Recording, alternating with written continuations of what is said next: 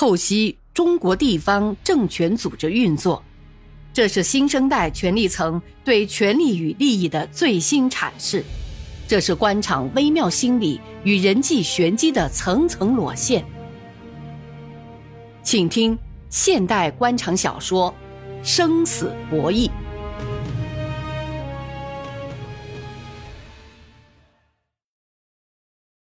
周建明有一个让人羡慕的家。妻子漂亮贤惠，女儿听话又会读书，夫妻恩爱，在新阳市的县委书记和县长当中是有名的。别看周建明在工作中严肃拘谨，但他骨子里的另一面却不乏浪漫柔情，对萧晴关爱有加。结婚十多年，给人印象是年轻人初恋的感觉，如胶似漆，令人羡慕。周建明比萧晴大八岁。有过轰轰烈烈的初恋，那时候他是县政府的办公室秘书，二十五岁大学毕业，已经工作了两年。萧晴是刚刚分到机关的打字员，那年月当秘书有写不完的材料，他单身一人，无牵无挂，天天埋头苦干，像一台材料机器。领导报告、典型经验、情况反映，如此这般，他成了领导的嘴和脑。有了这个写材料的机器，自然还要有一双打材料的巧手。萧晴就有这样的一双巧手。机关干部一起开会，也常常说他们是金童玉女，最佳配对。一个会写，一个会打。在很长一段时间里，县政府大楼常常在午夜亮着的只有四盏灯：县长和办公室主任的，再是周建明和萧晴的。县政府的二楼是正副县长和办公室正副主任的办公室，秘书办公室在楼梯口。这种安排是独具匠心的。一来，正副县长加正副主任一十三个，二楼的东面就剩一间多。考虑周建明是写材料的，怕干扰，就单独安排了一间。二来，这里都是领导。前面安排个秘书，外面来找领导得有个挡架的，不至于一下子就捅到领导那里去。二楼西边是办公室的其他科室，财会、后勤、机要、保密、收发等。打字室在西头的尽头。萧晴到机关上班时，周建明正加班加点赶写全县三级干部大会上县长的总结讲话。那天他写了个通宵，拿出了初稿。看看手表，已经是早上七点多了。正收拾办公桌上的稿纸、资料和报纸，把材料叠好，准备上班送给主任审查，再交打字室打印。这时，楼梯响起了脚步声，由远而近。周建明希望是主任来了，趁早把材料交给他，算是卸了一个沉重的包袱。他侧耳听着脚步声，这声音像主任一样沉稳，但节奏要快。待脚步声快到门口时，就把门拉开。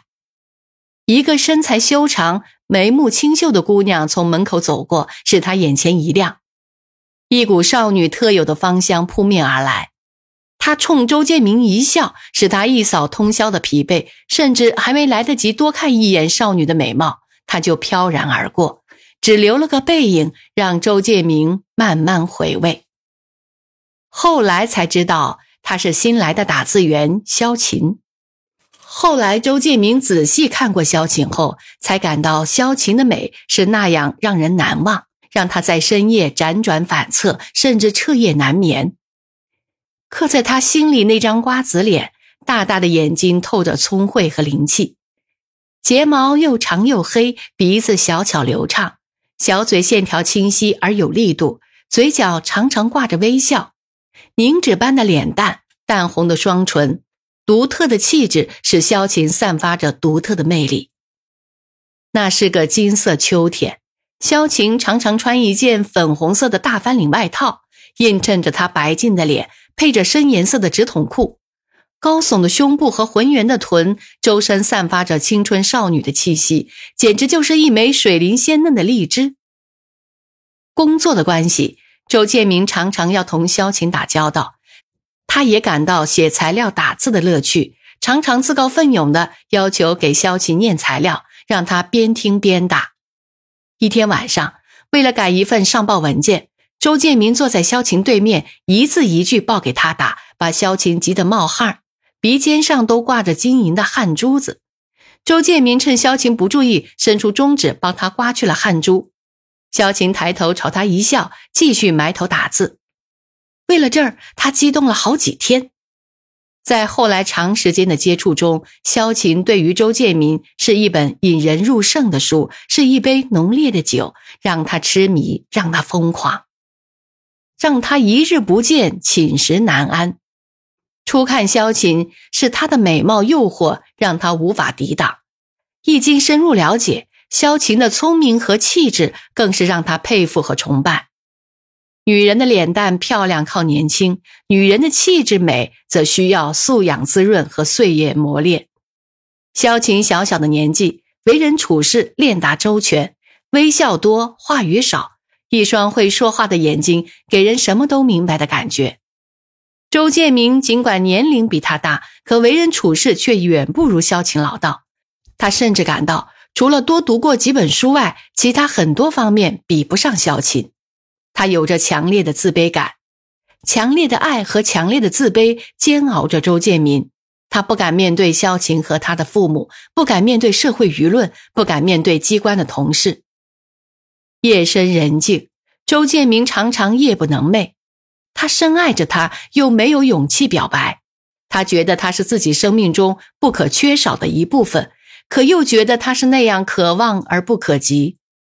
这样的矛盾的心理折磨着他，使他十分的苦恼。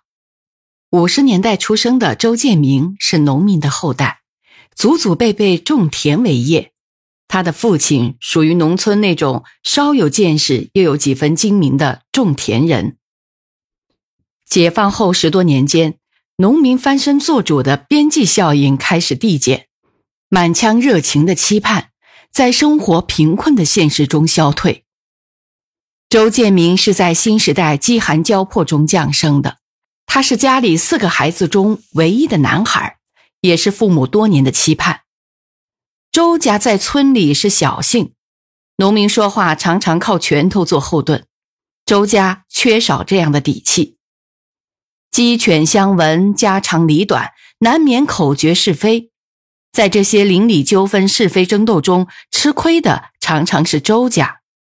他的父亲脾气暴躁，可在这些理不直、气不壮的争斗中，又只能忍气吞声，常常气得脸色发紫，还无处发泄。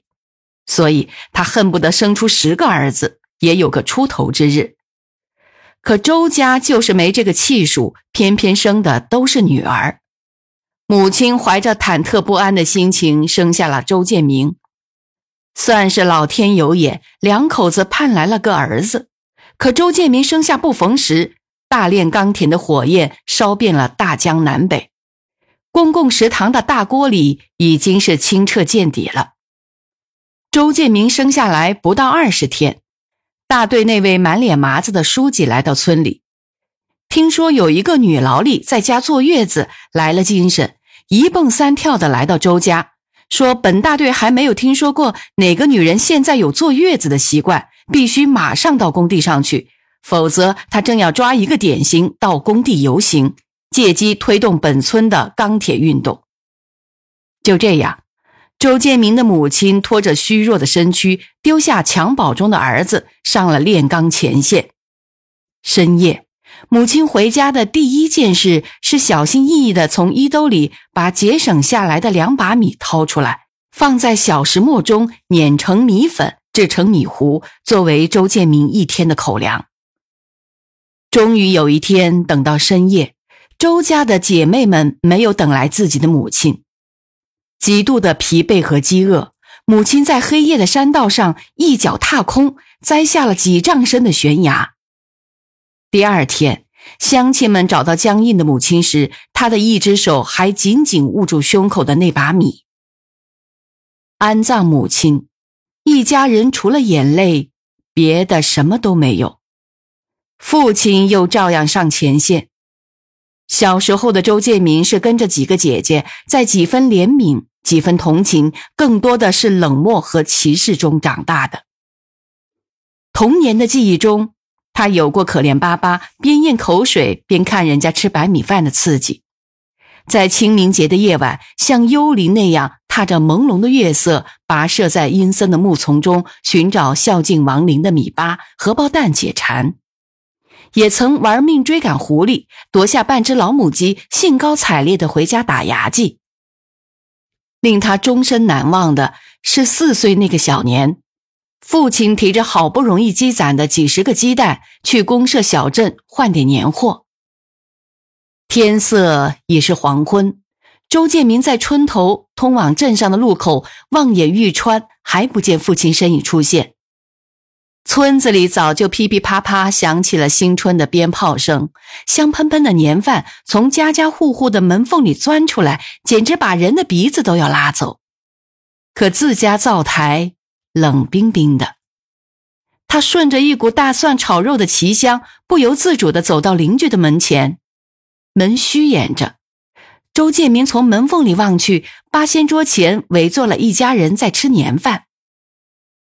他贪婪地从门缝里吸吮着随风飘出的香味，眼睛痴呆地望着屋里喜庆团圆的情景。忽然，屁股上重重地挨了一脚，猛然回头。父亲一双燃烧着的怒火的眼睛紧盯着他，一双大手像抓小鸡一样把他提回了家，然后关上大门，指着周建明的鼻子说：“没见过吃饭，算什么东西？叫花子！你祖辈上还没有一个呢。凭本事比人家过得更好些才是能耐。今后再看见你这样丢人现眼，你就别进这个家。”这不是骂，但比挨骂还难受。话不多，字字像钉子钉在周建明的脑子里。直到现在，他始终没有忘记父亲说这番话的复杂情感。长大了，慢慢理解了他的做人准则。父亲是个极要面子的人，但面对生活的艰辛又无能为力。他寄希望于周建明这一代不走他们的老路。可当他发现周建明违背了他理想的设计，就感到大失所望。在周建明七岁的那年，父亲把他送进了学校，白天在学校念书，晚上在家读一些课外书。父亲认为，现在的学校不读四书五经，不教学生写毛笔字是误人子弟。父亲自小读过几年私塾，常常给他讲私塾先生如何严格要求。私塾先生用戒尺打学生手心的故事，要他好好读书。在父亲看来，不读四书五经不能立身做人，不会写毛笔字不算是读书人。在七到八岁的时候，父亲每天晚上手里拿着一本线装书，一句一句的教他读《增广贤文》《三字经》《论语》等等。读到“万般皆下品，唯有读书高”的时候，他还要美滋滋的解释一番：为什么读书高？就是读书人明礼仪、懂道理，以礼服人是高人，以力服人是下人。孔夫子说：“劳心者治人，劳力者治于人。”你是要当个劳力者，还是劳心者啊？当时不懂事的周建明懵懵懂懂。管他什么是劳心者、劳力者，张口就说要当劳力者，因为和小伙伴一起摔跤打架，常常是力气大的占便宜。还没等他反应过来，父亲一脸沮丧，一个中指敲到他的额头上。好一个没出息的东西！周建明当时怎么也不明白，父亲为什么因这点小事动肝火。到他成人之后，才领悟了这番苦心。也许是读了这些书，父亲有些自负。他虽然在日常的生产生活中，在生产队的集体劳动中常常吃亏，也常常气愤不已。他认为他的同代人因为没有文化，同他们讲不清楚道理。人分三六九等，他同他们不在一个等级上。他把这些积怨埋在心里，全身心的倾注到儿子的身上。当他看到周建明同龄的小孩大多不上学的时候，他有几分得意，认为这就是见识与见识的不同，是读书和不读书的差别。父亲希望他能尽快成人，希望他将来能释放自己积蓄多年的郁闷。他甚至希望周建明长大后能在生产队里当个会计。那时的会计和生产队长是掌握农民命运的人物，他们联手决定每一年的分配，决定每一个劳动力的工分，决定能借给钱给张三而不给李四，决定能不能给你出证明到供销社买到凭票供应的各种紧俏副食品。总而言之，周建明的父亲是下了决心要把他培养成人，但是。人算不如天算，周建明长身体的时候是三年困难时期，长知识的时候是知识最反动的时候。劳动是课堂，语录是课本，工人农民是老师。也该命运注定，皇天不负苦心人。一个右派教师，一堆破烂，把周建明推进了高等学府。